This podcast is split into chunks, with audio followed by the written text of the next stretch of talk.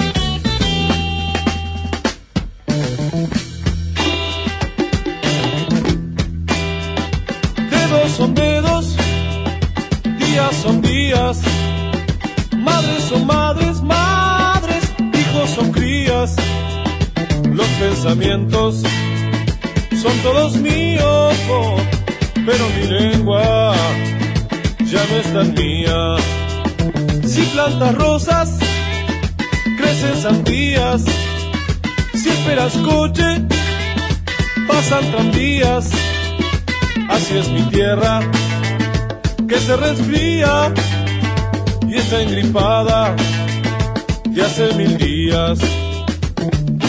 Cuando sanará y caminará, cuando cambiará y podrá cantar.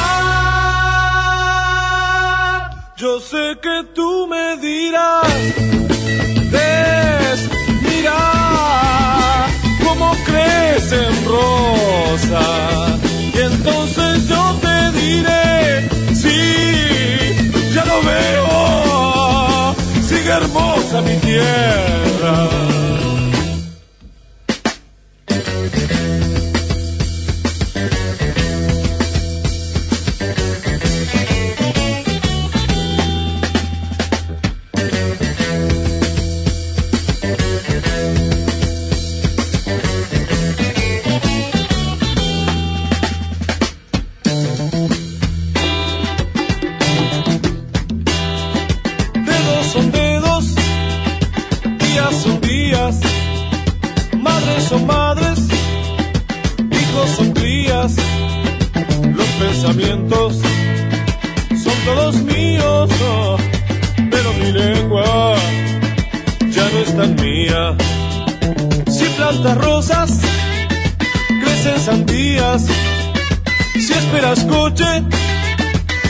pasan.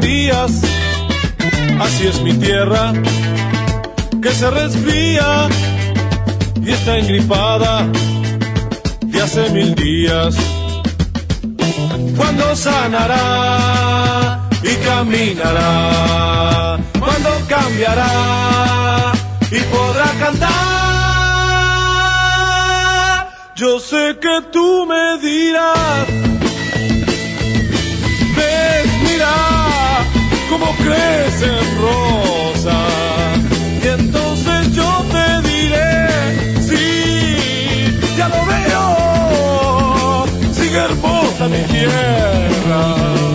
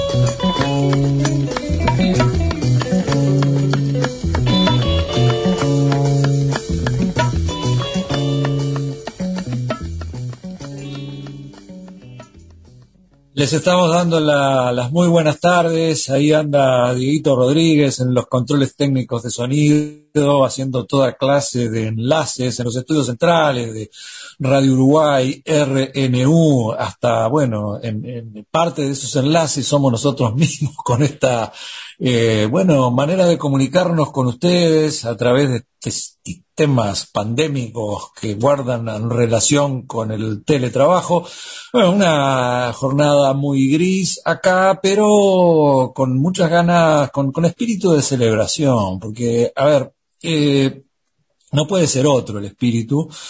Eh, estamos estamos abriendo otro ciclo más. Tenemos un, a ver, un, par de ciclos abiertos en la, en la vuelta, uno que ya lleva como cuatro o cinco programas que tiene que ver con el centenario de Emil Rodríguez Monegal. Eh, tenemos otro que lleva un par de programas, lo abrimos hace poquito, que tiene que ver con el centenario de Víctor Lima y estamos abriendo otro que eh, pretendemos, bueno, abarque eh, bueno, todo lo que resta del, del, mes de julio, y no, no es tan centenaria la cosa, sino eh, la mitad.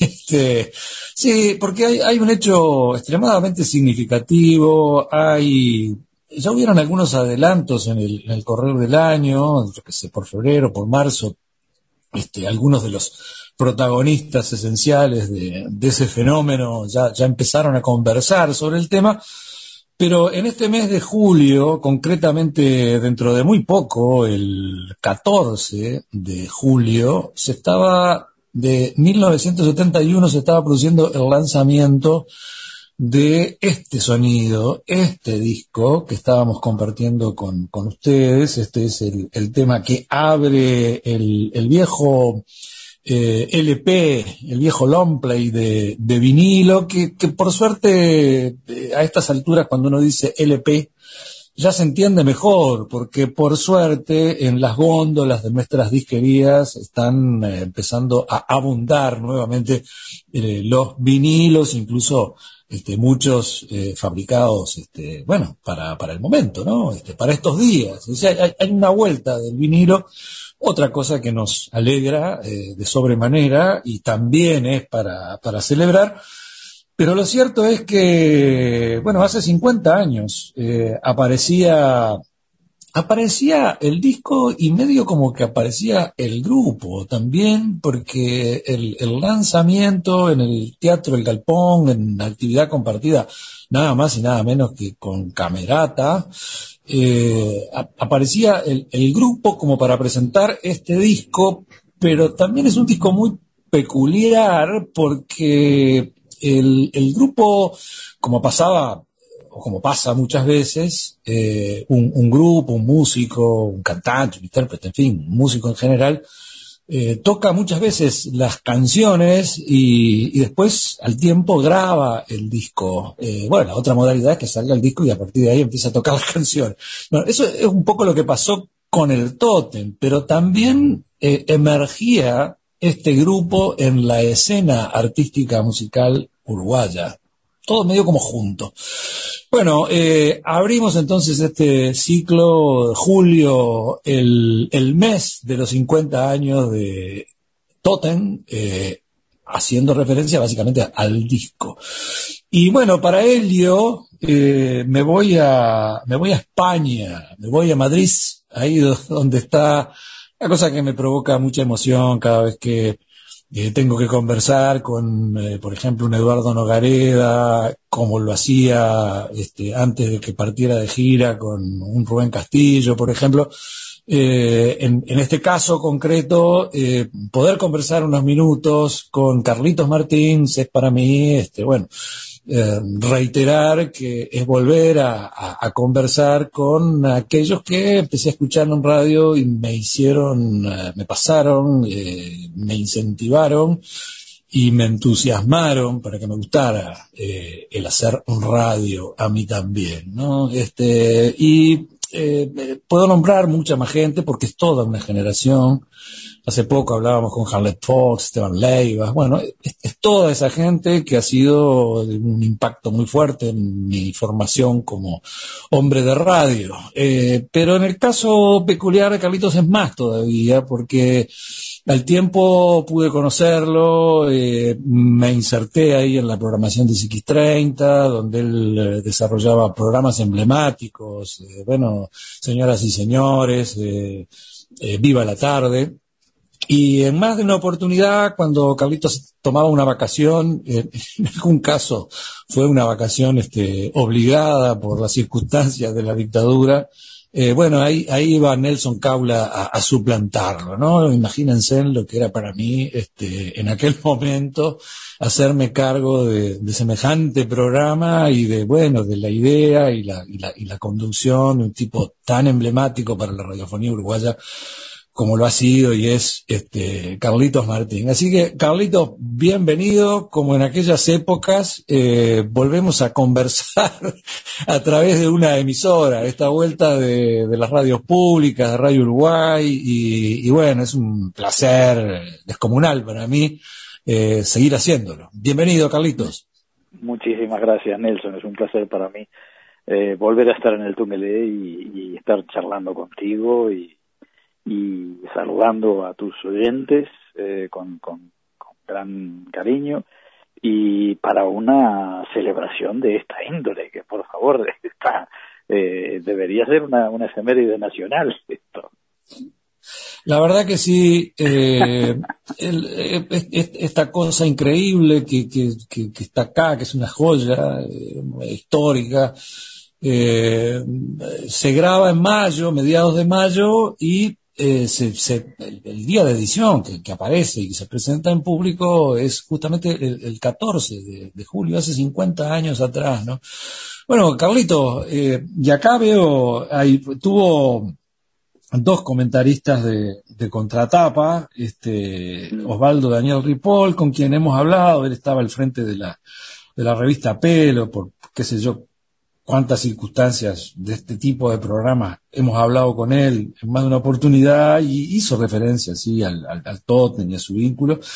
Este, bueno, y el, otro este, comentarista que, que, bueno, era bastante habitual en esa época que aparecieran discos con, con su firma comentada en la contratapa, es un tal Carlos Alberto Martins. Este, y, y bueno, y, y, ya, ya de, ya de por sí, eh, si uno se mete en ese comentario, se mete mucho en la, en, la época y un poco en el, en el, en el contexto, ¿no? Este, pero bueno, ¿qué, qué, qué te viene así medio como al alma, al espíritu, a la cabeza, eh, cuando eh, te enfrentas a una cosa así, ¿no? 50 años de, esta maravilla eh, que aparece en Uruguay, se hace histórico, pasan las generaciones, y eh, lo van a buscar, eh, generación tras generación eh, van a buscar este, este material, gustan de, escucharlo, les parece siempre vanguardista, novedoso, en fin.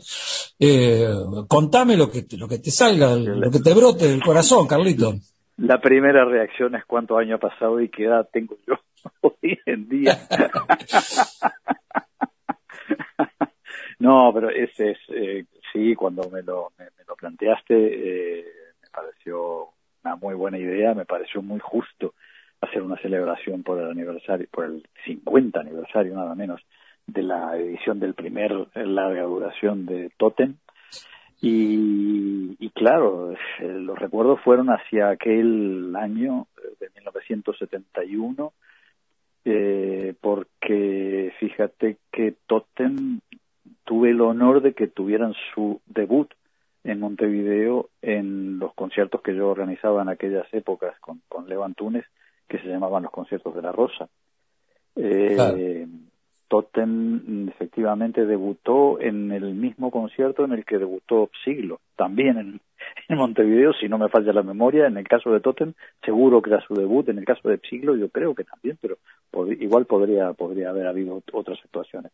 De hecho yo creo que que todavía no tenían, eh, siglo me refiero, ¿eh? no tenían su repertorio tanto totalmente cocinado. Bueno, Totem tampoco, porque fíjate que estamos hablando de ese recital fue en el mes de enero eh, Totem se había estado cocinando eh, a finales del año 70. Eh, yo creo que los ensayos eh, empezaron en, en, diciembre y en diciembre mismo, a finales de diciembre, salieron hacia el norte del país a hacer sus sus primeras actuaciones en, directo, que fueron en Salto y en, Paysandú. Eh, y, y, para ese para ese momento yo ya sabía que íbamos a tener este concierto en enero y, claro habíamos hablado inmediatamente con con ellos no recuerdo con quién en particular eh, y tampoco recuerdo concretamente cómo me enteré yo de que eso se estaba cocinando a finales de los 70 pero evidentemente eh, me, me, enteré y fue ah, porque era una noticia realmente importante, eran músicos muy conocidos, muy importantes, con una trayectoria, eh, en la mayoría de ellos, eh, fundamental. Tal vez yo personalmente no conocía a, Rey eh, y, y, el Lobito era un pibe. Eh, Lobito sí, para el Lobito sí, pero el Lobito, bueno, venía de, de, una familia de, músicos, ¿no?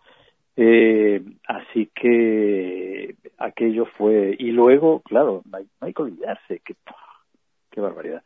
Eh, fíjate que ese concierto en el Teatro El Galpón, en la sala, en la sala 18, fue en enero, no recuerdo qué fecha de enero, y poco después eh, celebraba el salto, eh, lo que fue, lo que muchos quieren o queremos recordar como una especie de Woodstock uruguayo.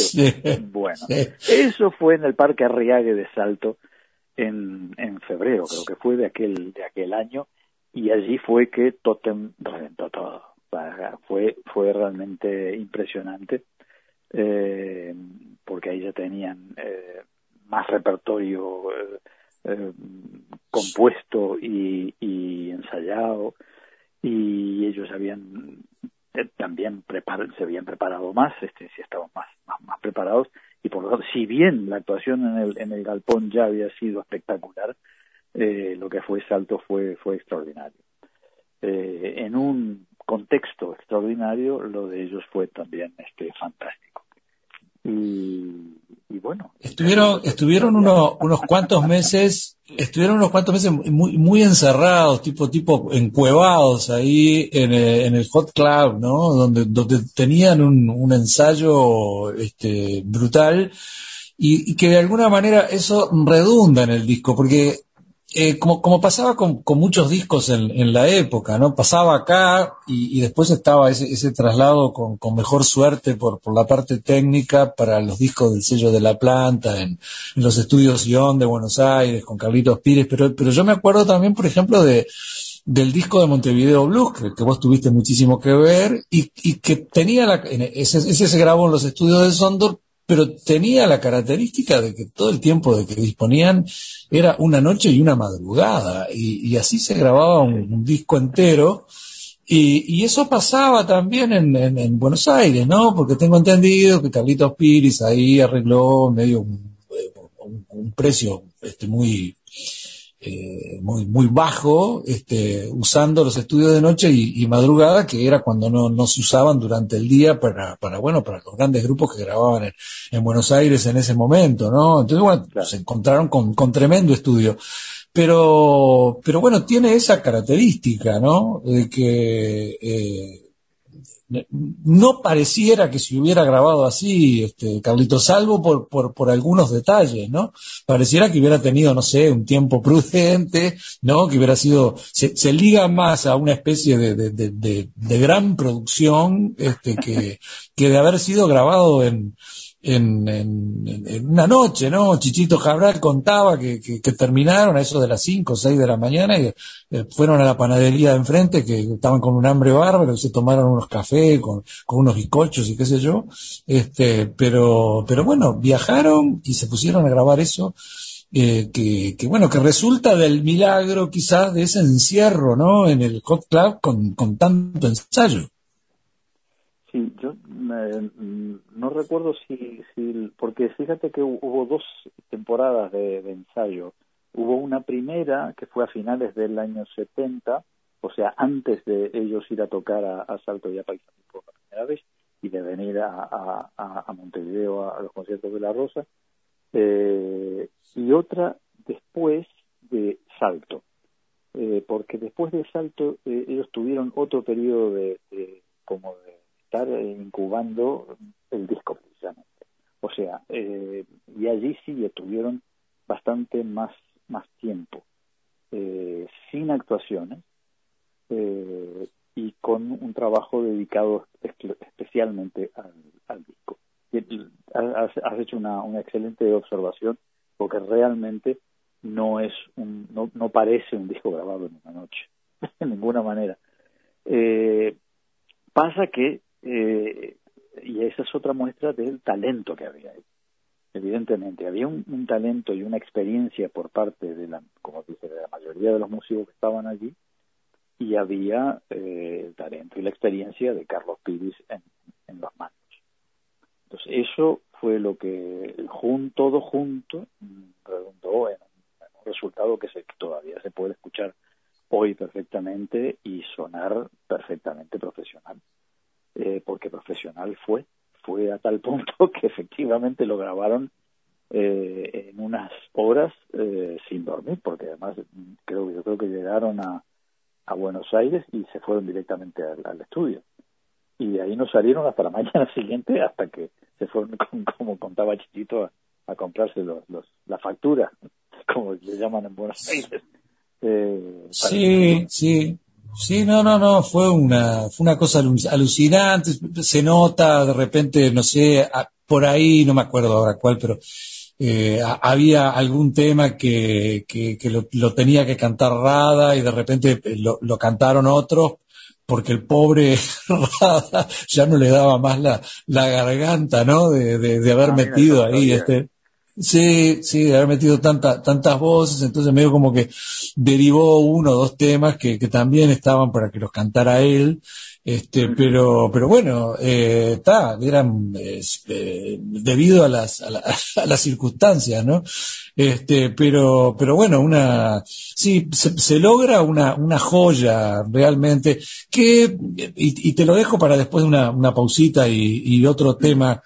Eh, bueno, estabas en los medios ahí, el el comentario lo firmás nada más nada menos que en la Billboard, por ejemplo, este, pero eh, el, impacto mediático de, este disco me, me, interesa, ¿no? Yo sé que tuvo, me, acuerdo porque me, cansaba de escucharlo, por lo menos en los programas que hacían ustedes, este, bastante eh, difusión en, en su momento, pero, pero, pero, pero ¿qué, qué, qué pasó, Carlitos? Este, te, te dejo la, la pregunta pendiente para, para después de la, de la pausita. Vale, muy bien. Ya, ya, ya. Ya volvemos con el Tungelé.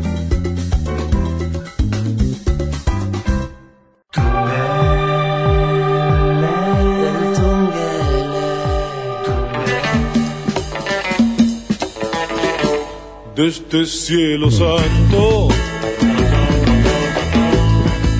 nació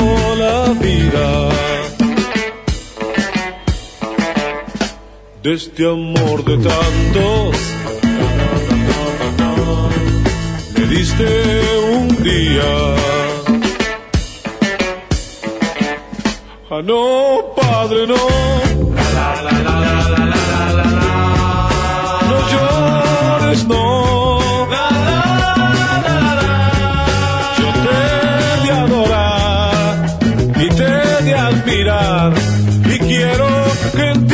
te quiero, que te quiero mucho, Padre, desde cielo santo. Nació la vida, de este amor de tantos. Me diste un día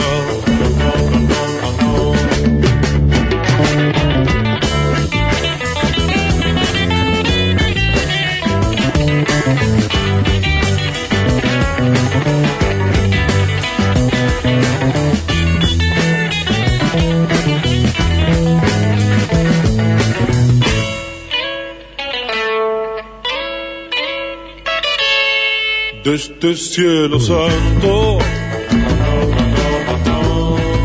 nació la vida. De este amor de tantos, me diste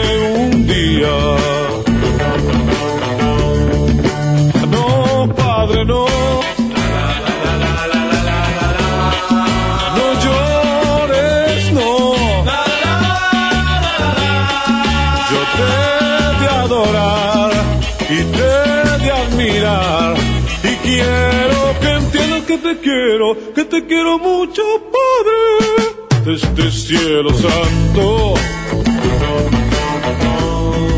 nació la vida. De este amor de tanto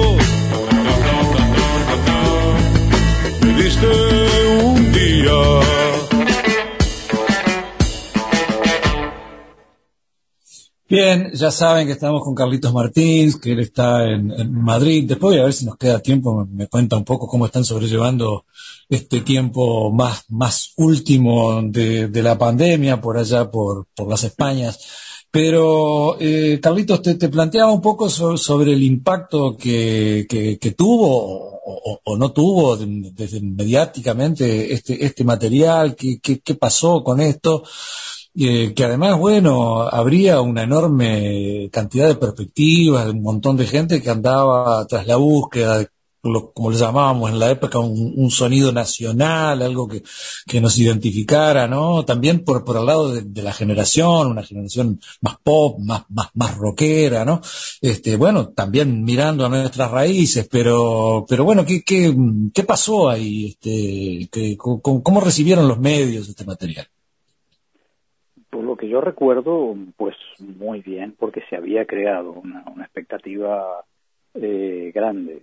Y allí yo creo que fue clave eh, la persona que estuvo trabajando con Totem como, bueno, como representante, manager, asesor, productor, qué sé yo, un poco, es decir, era el séptimo Totem, que era Alfonso López Domínguez, y que era Claro, una sí. persona del periodismo eh, que venía de los medios y que se preocupó muchísimo por trabajar con los medios. Ahora, claro, eso eh, lo hizo eh, eh, bien, fundamentalmente, eh, digo, lo hizo muy bien a raíz de lo del Festival de Salto, que fue cuando él empezó a trabajar con, con ellos, y lo hizo mucho más después que salió el disco. Eh, claro, yo no, no eh, pude seguir sobre todo el- el- la repercusión en, en los medios que había escritos en aquella época que, que se ocupaban y que se preocupaban por lo que se hacía de música en nuestro país. Pero, pero no podía escuchar todas las demás radios. Yo creo que en, es- en aquella época yo estaba en Radio Panamericana, me parece, Claro, en claro, sí, sí. 44. Sí, sí. Eh, Radio Color Panamericana. sí, con, con señoras y señores, por las noches, por supuesto, porque señoras y señores es un programa nocturno siempre. Eh, pero realmente fue eh, uno de los discos del año. Eso, eso pues, lo recuerdo perfectamente porque fue un, impacto eh, impresionante el que tuvo el disco y el que paralelamente empezó a tener el propio grupo eh, cuando empezó a ser contratado para, para presentaciones, para, para actuar, eh, para actuar eh, en, en teatros, pero sobre todo en bailes, que era el gran mercado que había en aquel momento para los para los grupos, a pesar de que ya se estaba produciendo el, el ese cambio de que mucha gente ya empezaba a ir al, al, a los bailes no para tanto para bailar que también sino también para escuchar a sus grupos favoritos. Porque empezaban a aparecer grupos que eran mucho más que mm, buenos fabricantes de música para bailar y Totem fue un caso clarísimo por supuesto que se bailaba con Totem pero también eh, participó de esa eh, nueva tendencia a, a escuchar eh, Y que era, claro, Uruguay, ¿no? No, y era en, en, todos los bailes, aquellos multitudinarios, el Olimpia, yo qué sé, el Náutico, en fin, todos, aquellos clubes eran realmente multitudinarios. Sí, eran multitudinarios y, y, y, y, eh, digamos, el, el Totem era uno de los grupos más taquilleros, la, gente quería pagar para, para ir a verlos y, y, bailar, era, era, era el ámbito, ¿no? Era, era un gran, gran convocante, un gran llamador. La gente iba básicamente a esos bailes porque estaba el tótem, ¿no? Una cosa este, realmente, realmente importante. Eh, un fenómeno. Sí, sí, sí. Acá dice, en cuanto a la creatividad, eh, los temas de Totten logran insentarse en la tónica de la década y unir la experiencia principalmente inglesa de los años 60, esquemas típicamente jazzísticos y elementos rítmicos de origen africano. Bueno, e, este último detalle merece especial atención, pues con la presentación de la música de Totten al público internacional se va a conocer por primera vez el candombe, ritmo folclórico uruguayo y más concretamente montevideano, este, bueno, cuyos orígenes se remontan a la época de la colonia y cuyas raíces están en el continente africano. Ritmo conquistador como pocos, el candombe, en fin, es parte de tu, de comentario. Este, y, y bueno, eh, e, efectivamente, este, fue así, ¿no? Porque eh, después viene toda esta, esta expansión, eh, que llega hasta nuestros días, ¿no? que, ahora se lo vincula no, tanto con el cantón Bebit en, la época, sino bien con, una especie de, funk, este, pero muy uruguayo, ¿no? y que tuvo gran desarrollo con los Fatoruso, con el OPA en, Estados Unidos, ¿no? y, bueno, es, impresionante. Ahí medio como que que te adelantaste un poco, y, y también este Ripoll, ¿no? Ripoll dice, los temas grabados para este long play no responden a una actitud de homogeneidad, diversas formas de cantar, utilización de algunos ritmos olvidados. Y algunas veces el sagaz uso humorístico de algunas pautas musicales de vanguardia. Eh, pero Totem tiene coherencia secreta que va más allá del perfecto entendimiento rítmico que existe en cada uno de sus integrantes pienso casi una actitud ideológica subyacente y esencial que está presente en todos los temas y que ellos canalizan auténticamente asumiendo un formidable antecedente telúrico de su tierra, el candombe. Ahí coinciden un poco los, los dos comentaristas. Y está esto otro, admitir la posibilidad de que el candombe pueda ser inteligentemente recreado con el aporte del jazz, el blues y el rock, es quizás el único camino para comprender la música de Totem, uno de los pocos conjuntos de música moderna de América Latina que puede sentirse orgulloso de tener un eh, sonido realmente propio.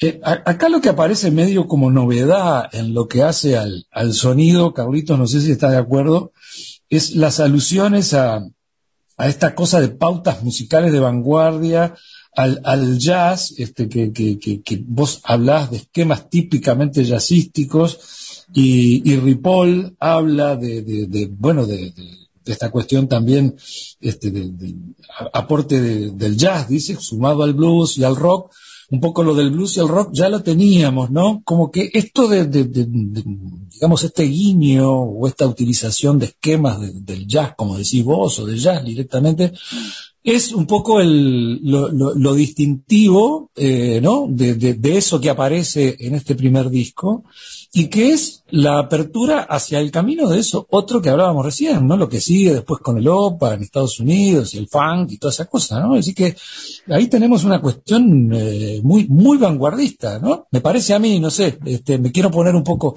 en, en la época. Sí, pero hay que mm, recordar que algunos de los integrantes de Totem venían, eh, Uceta, eh, Galetti, no recuerdo si alguien más, venían del grupo de Manolo Guardia.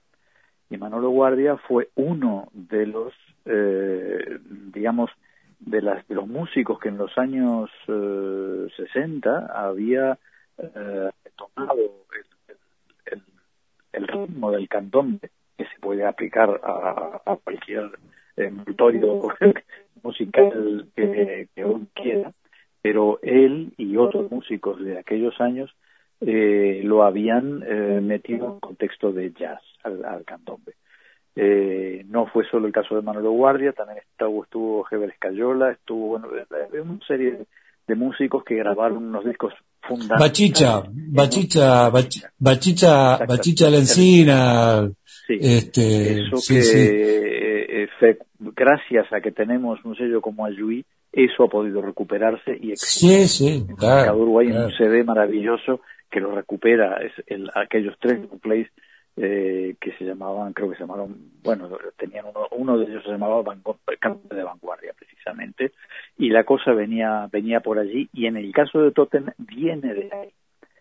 Eh, por eso eh, los elementos jazzísticos, pues, por supuesto que están perfectamente amalgamados con el rock y con los tambores, pero también y le aportan a, a, la personalidad, a la, al, al sonido eh, tan propio que tenía Totem y que realmente los hacía diferentes a cualquier otra cosa a cualquier otra cosa. Por supuesto que también podemos pensar en el antecedente del quinto, etcétera, pero yo tiendo a pensar que además del quinto hay mucho, mucho, una línea que viene directamente de aquellos, de aquellos candombres de vanguardia hacia hasta el totem. Bueno, y, de alguna u otra manera, por, por esta mezcolanza, Carlitos, este, no, no sé si es muy temerario afirmar que, que estamos en una suerte de lo que un poquito más avanzada la década del 70 empieza a definirse como primero jazz rock y, y después como eh, música de fusión eh, y, bueno y hoy día como como funk no este eh, no sé si no estamos ahí en el, en el, punto de partida. Bueno también digamos un, una, una, cuestión muy afro y, y, muy latina no aquellas semejanzas que se hicieron con con el sonido de, de, Santana, que, creo que Lobito Lagarde se enojaba mucho. En el, programa Pipo Mancera se, se, enojó con, con, Pipo Mancera cuando le dijo que se parecía al sonido de Santana y, le dijo, se enojó mucho y le dijo, nosotros lo hicimos mucho antes que Santana. Este, ¿no? este, pero, pero bueno, estaban, estaban todos esos elementos lo, lo, lo que hacen de este disco, eh, digamos, eh, quizás no se le prestó eh, eh, esa debida atención de carga de todo este tipo de cosas como se la estamos dando ahora, pero, pero bueno, que lo hacen una, una joya, este, mucho más joya de lo que todos pensamos e imaginamos. No, sé qué te parece. Sí, yo creo, yo creo que sí. Creo que em, de alguna manera eh, cabe apenarse de que tal vez en, en, el, en el panorama de la música popular uruguaya de las décadas siguientes, en particular de los 70 y, tal vez una parte de los 80, eh, esa línea eh, exploratoria que, que, hizo la personalidad de Totem no fue llevada más allá que yo recuerde ¿eh? por, por, por, otros músicos. Eh, pero efectivamente lo que ellos lo que ellos hicieron no solo venía de antes sino que podía haberse seguido eh, haciendo eh, de una manera evolucionada y, adaptada por quien fuera eh, más adelante. Pasa que muchas cosas cambiaron en el país no solo el contexto evidentemente histórico cambió radicalmente y eso y produjo una serie de cambios muy importantes en, el, músicos que había disponibles para, para hacer música, eh, cambió también los gustos y las prioridades musicales. Eh, y, y, por lo tanto eh, eso quedó un poco un poco huérfano lamentable lamentablemente. Yo no sé si si podemos llamarlo o, o, considerar que hubo un antecedente del, del jazz fusión o del jazz rock, eh, porque realmente lo que Totem hizo fue muy, y en eso yo estaría de acuerdo con Lobito seguramente, eh, fue muy, muy, ¿cómo te podría, qué palabra podría encontrar? Muy eh, coherente, muy, muy único. Allí era, era muy difícil, no sé, habría que, hacer casi un análisis artificial para poder separar elementos el candombe por aquí, el otro por allá, el jazz por aquí y el rock por acá. Era, era todo realmente una, una unidad, eh, una personalidad, un sonido absolutamente eh, personal, identificativo de ese grupo y, que se muestra fundamentalmente en, su primer disco y también en parte en el, en el segundo. te confieso que del tercero yo no, no, no tengo mucho recuerdo en este momento una, una amalgama perfecta sería más o menos, ¿no? Este, porque, porque además es muy, es muy respetuosa de, de los mismos componentes, ¿no?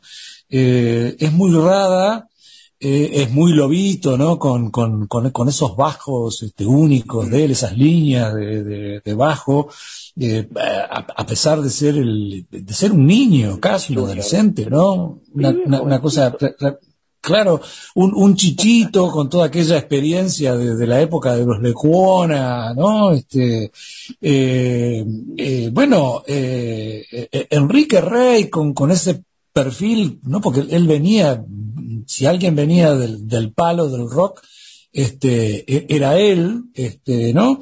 Y bueno, Uceta, como vos bien decías, eh, ¿no? Esa, esa cosa del, hot club, ¿no? Este, eh, la, la, la, amalgama es, es, muy, respetuosa del, del, del, origen de cada uno de ellos también, este, ¿no? Tanto en la faz compositiva como, como, como, como arreglística o, o, o, o instrumental, ¿no? Es una cosa, es este, sí, eh, la verdad que consciente o inconscientemente eso lo trabajaron este, magníficamente, ¿no? Mejor imposible. Que debe haber sido inconsciente. Eh, creo que ellos se pusieron a, trabajar juntos eh, para hacer algo que les gustara a, a, todos a los cinco, eh, que pudiera sacar de cada uno de ellos lo mejor que tenía para darle al conjunto y, y yo creo que eso eso se logró eso se logró eh, este, tal vez bueno no sé no no no sé no, no sé yo no, no no se me ocurre ningún pero y, menos mucho menos a este primer disco eh, que bueno que es muy heterogéneo también porque a pesar de que hay un sonido de conjunto y hay una una, una homogeneidad visible, audible, más bien dicho. Eh, hay, hay algunos, para mí hay algunas canciones que, que, destacaron y que son las que más han quedado en la, en la memoria de, la gente que lo escuchó y que lo conoció en aquella época. Bueno, ahora me las, ahora me las comentas. Vamos una pausita más y, redondeamos, redondeamos este, este lanzamiento de otro ciclo más, este julio, el mes de los 50 años del primer disco de, de, Totem, que así se llama, además Totem. Bueno, eh, Dieguito, vamos derecho a la, a, la pausa, este, y volvemos con un poquito de música, si seguimos charlando con, con Carlitos. Comunicate con nosotros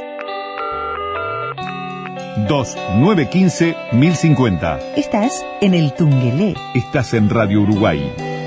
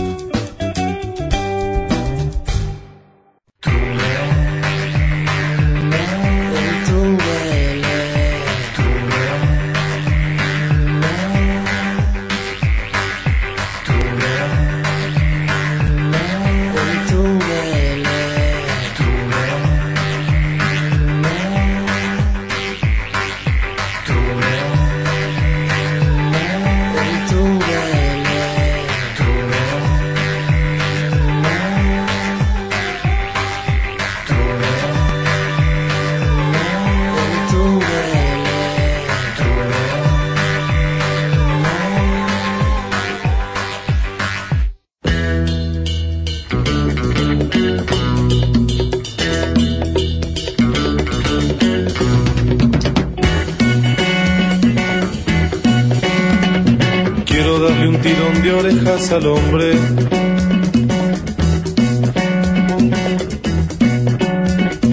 Que piensa en la política y no responde.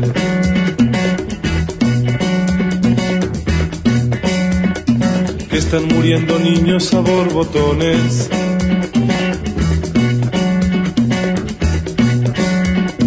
Que olvide las banderas, piense en el hombre. Ese que hoy es tu amigo mañana no será, porque confía en el lema que vos odias, mientras que Biafra estaba muerta, muerta de sol y sin pan. Sus crías estaban blancas, blancas de peste mortal. Biafra estaba muerta.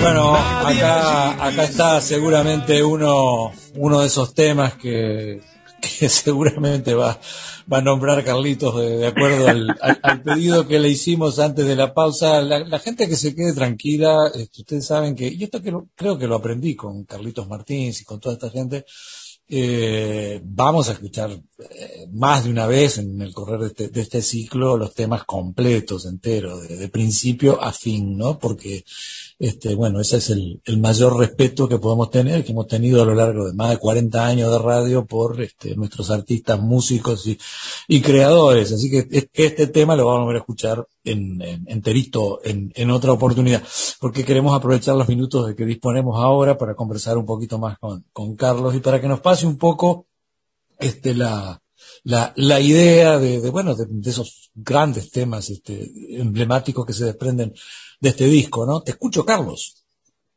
Bueno, para, para mí evidentemente, digo, evidente, no sé si es evidente para, para los demás, pero por lo menos para mí era que el, el, el himno de este disco es Diafra. Eh, no solo eh, es, es, es Diafra como canción, antes que nada, como composición, que lo es de errada en, letra y música. Eh, yo supongo que los arreglos eran colectivos, eh, pero el resultado es, es, portentoso, es, es, fantástico, es una de esas eh, grabaciones, de esos temas, de esas canciones y de esas grabaciones que quedan para, para el resto de, la vida de quien las haya escuchado. Eh, por supuesto que hay, hay otras canciones interesantes en el, en el disco, este, que es, como dije, bien heterogéneo, bueno, obviamente Dedos, la primera de, que habría el, lado A de, la regulación, es, es otra magnífica canción, esa era de Rada con, con Uceta, con Eduardo Uceta, eh, y, y, y, otras. A, a, mí personalmente siempre me ha gustado mucho. Eh, de, dedos, dedos tuvo ¿Cómo? una, dedos, dedos tuvo aquella trascendencia que, que claro. bueno, no, no quiero, Exacto. no quiero equivocarme, pero, pero creo, creo que escuché por primera vez el, el álbum este, Fingers de Ayrton Moreira con, con, sí. con Hugo, con Osvaldo, con Ringo Tillman, ¿no? Que, que fueron sí. preponderantes. Muchas veces hemos dicho que para nosotros este, eh, es algo así como el primer disco de OPA, ¿no? Este, claro. con perdón de Ayrton.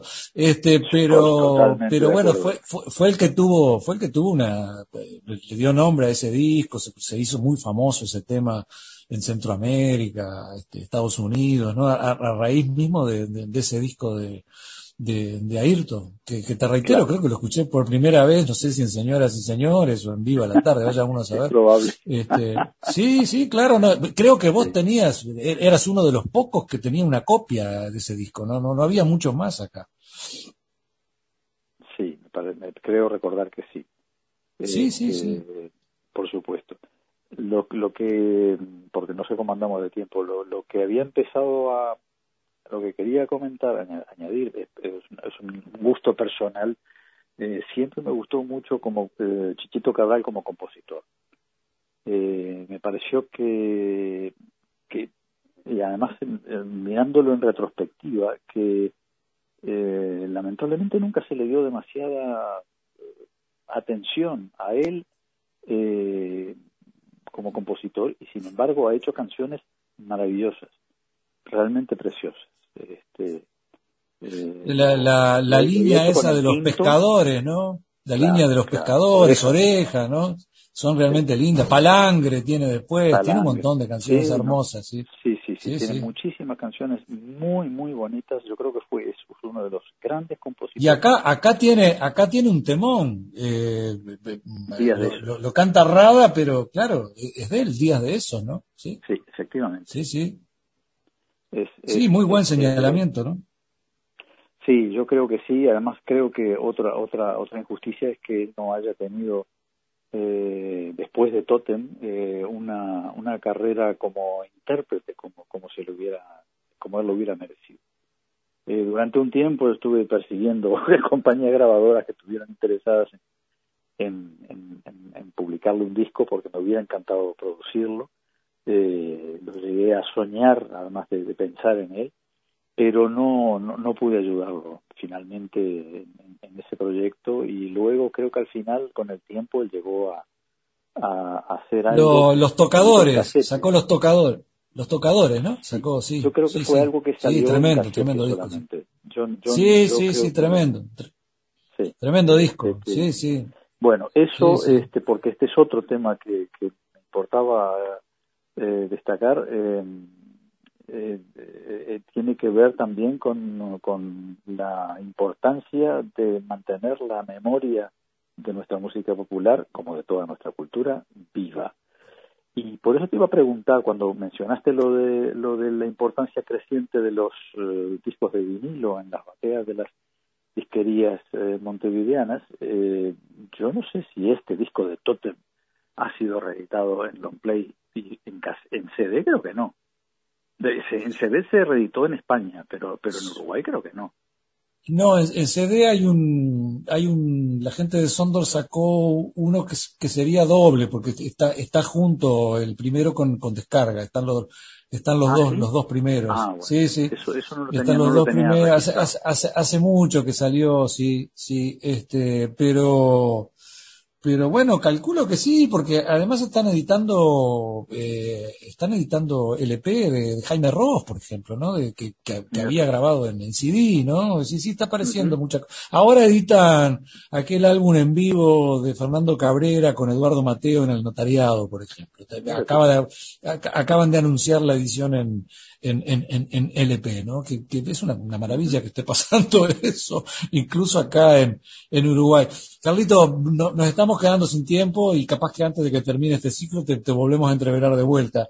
Pero dame una idea de, de cómo está la cosa ahí con el, con el verano y, y con la pandemia, a, a, manera de titular, porque no, no tenemos mucho más tiempo, pero quiero quedarme con una, una imagen de eso, ¿no?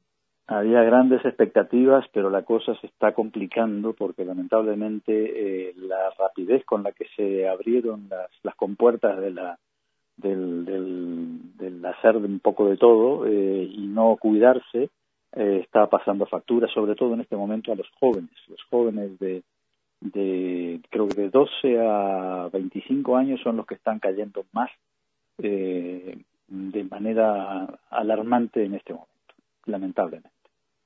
Qué dato, Ese es el titular.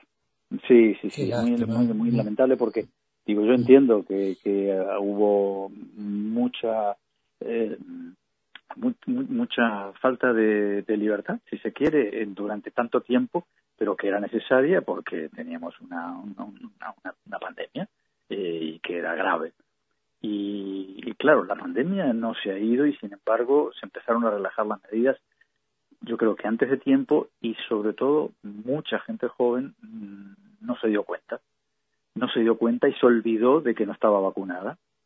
Y se olvidó de que si caían ellos enfermos podían contagiar a, otras personas mayores. Eh, y, y, esa irresponsabilidad lamentablemente no digo de todos pero digo de muchos porque las imágenes en, las playas de, de Barcelona o en, los barrios de, de Madrid fueron eh, para mí, no sé, eh, muy tristes, muy tristes porque ahora se está, se está viendo en los hospitales y en los centros de salud que, que la, gente joven está cayendo. Así que esperemos que ahora también se está al mismo tiempo acelerando la vacunación, así que esperemos que, se llegue a tiempo de, ir acortándolo, pero pero no se puede eh, bajar la guardia de ninguna manera. Este bicho es muy, muy, muy bravo y, no, no se puede bajar la guardia de ninguna manera. Y sobre todo eso depende de la responsabilidad de cada uno. Clarísimo, Carlito, muchas gracias. Eh. bueno, gracias por todo, por la hora entera esta fantástica, celebrando los 50 pirulos del primer álbum de, de Totem. El ciclo sigue abierto, vamos a tener más invitados. No, por favor.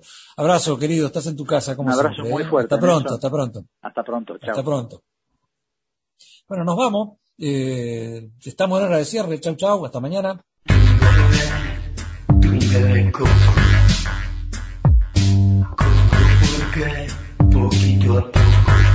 Hasta aquí el periodístico cultural de las tardes de Radio Uruguay. El Tungelé. Un respiro con los enfoques más originales y contenidos musicales únicos. Puesta al aire, Juan Steiner, Pablo Baute y Diego Rodríguez. El Tungelé.